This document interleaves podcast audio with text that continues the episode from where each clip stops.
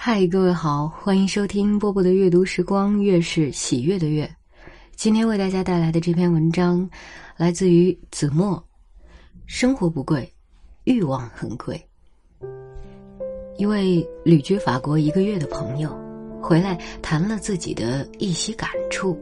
他说，法国人的业余生活很忙，忙着整花园、烘点心、逛市集。孩子玩孩子的，成人忙成人的，各取所需，很家常。他说，国内的很多人休闲的都高大上，非得去个什么地方才算休闲。我们探讨一个生活常态的东西，我说，大凡一个东西没有落入生活常态，总是有隔膜。经常做的事才算是生活的一部分，而不是高高在上，而是随时随地。阅读什么的都是如此。有时我们对别人的生活是有很多误会的，一说法国就是大餐，就是浪漫，就是奢侈和优雅。真正该关注的倒是别人的生活方式，一种落入实处的生活方式。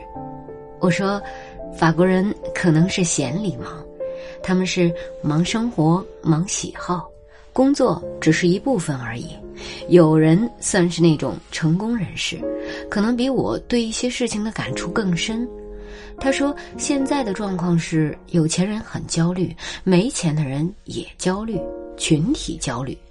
工作完了，要么不会休闲，不知道干什么；一闲下来就心慌；要么一闲就好像非得利用的天衣无缝般，到一个什么地方去，不然就觉得没意义。”还是没落入常态，是一种狠命过度的状态，不放松。有个细节，我觉得很有意思。有人去法国前半年学了半年时间法语，普通的点餐问路或是问候之类的社交完全没问题。法国的餐厅是这样的，一般用法语，但若是看到你是外国来的，也偶尔用英语。当餐厅的人听到他开口说法语时，明显的表情不一样，热情了很多，当然是刮目相看。有人主动说自己是素食主义者，餐厅的人听到更是尊重，说没关系，我可以单独为你弄菜单上没有的菜。若是聊艺术、绘画或是园艺什么的，他们倒是非常乐意。生活。得有生活之外的空间，人才不会局促和透不过气来。他们最懂无用之美。我又想起曾经去到法国的另一个友人，谈到去卢浮宫看画，蒙娜丽莎的画像前挤满了旅游团的人，根本看不到什么；而对面的一幅加纳的婚礼却无人问津，有人则转身，安静的看对面的一幅画。他说：“真是意外收获，名气遮盖了很多东西。为什么人们不能自己去寻找角度？人少才能好好看。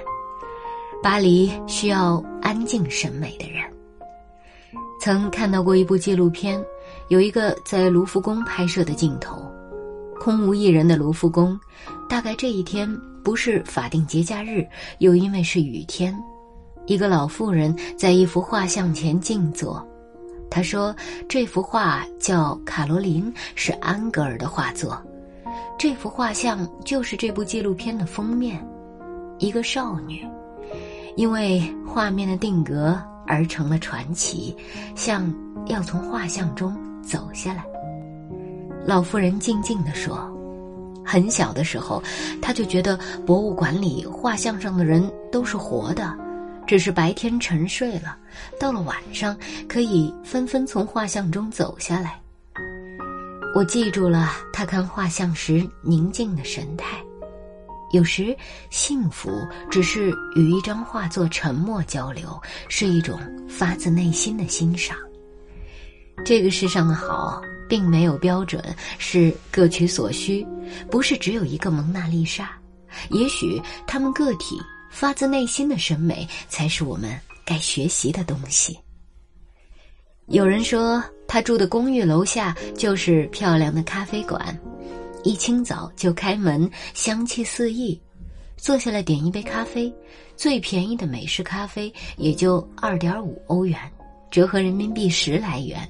下楼小坐，吹吹风，喝杯晨间咖啡，看看报纸，看看书，只是休闲日常，跟什么浪漫也不沾边儿。巴黎的消费根本没有外界传言的那么贵。只要你不吃什么大餐，自己去超市里买点意大利面、红酒、牛排什么的，自己动手，很容易吃到可口的美食。他说：“学会了下一手 Q 弹的意大利面，简单、美味、便宜。”他在法国待了一个月，花费并不多。我想起了巴赫十二平均律，很宁静。没有起伏，但耐听、高贵、不腻味、不刻意，这有点儿像法国人的生活状态吧？这也许才是我们最该学习的内在状态。基本的生活不贵，欲望很贵，这条法则放在哪里都成立。好了，文章为大家读完了。想起最近，呃。在中产阶级之间，好像非常火的这个露营，对很多人可能要花上万块钱才能买齐一整套露营的装备，然后啊，全家特别费事，去到郊外啊搭帐篷啊，啊在帐篷里面呃吃吃喝喝睡一觉，这样哈。结合一下这篇文章当中所说的，有的时候我们是不是太过于追求形式了？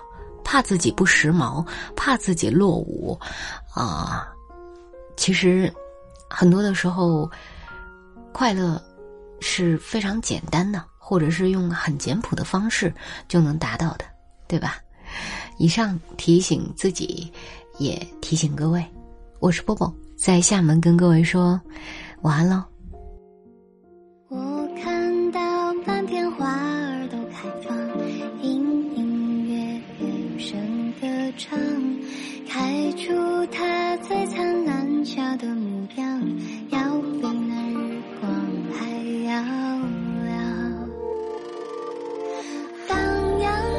清晨流水的泉眼，多么美丽的小小村庄。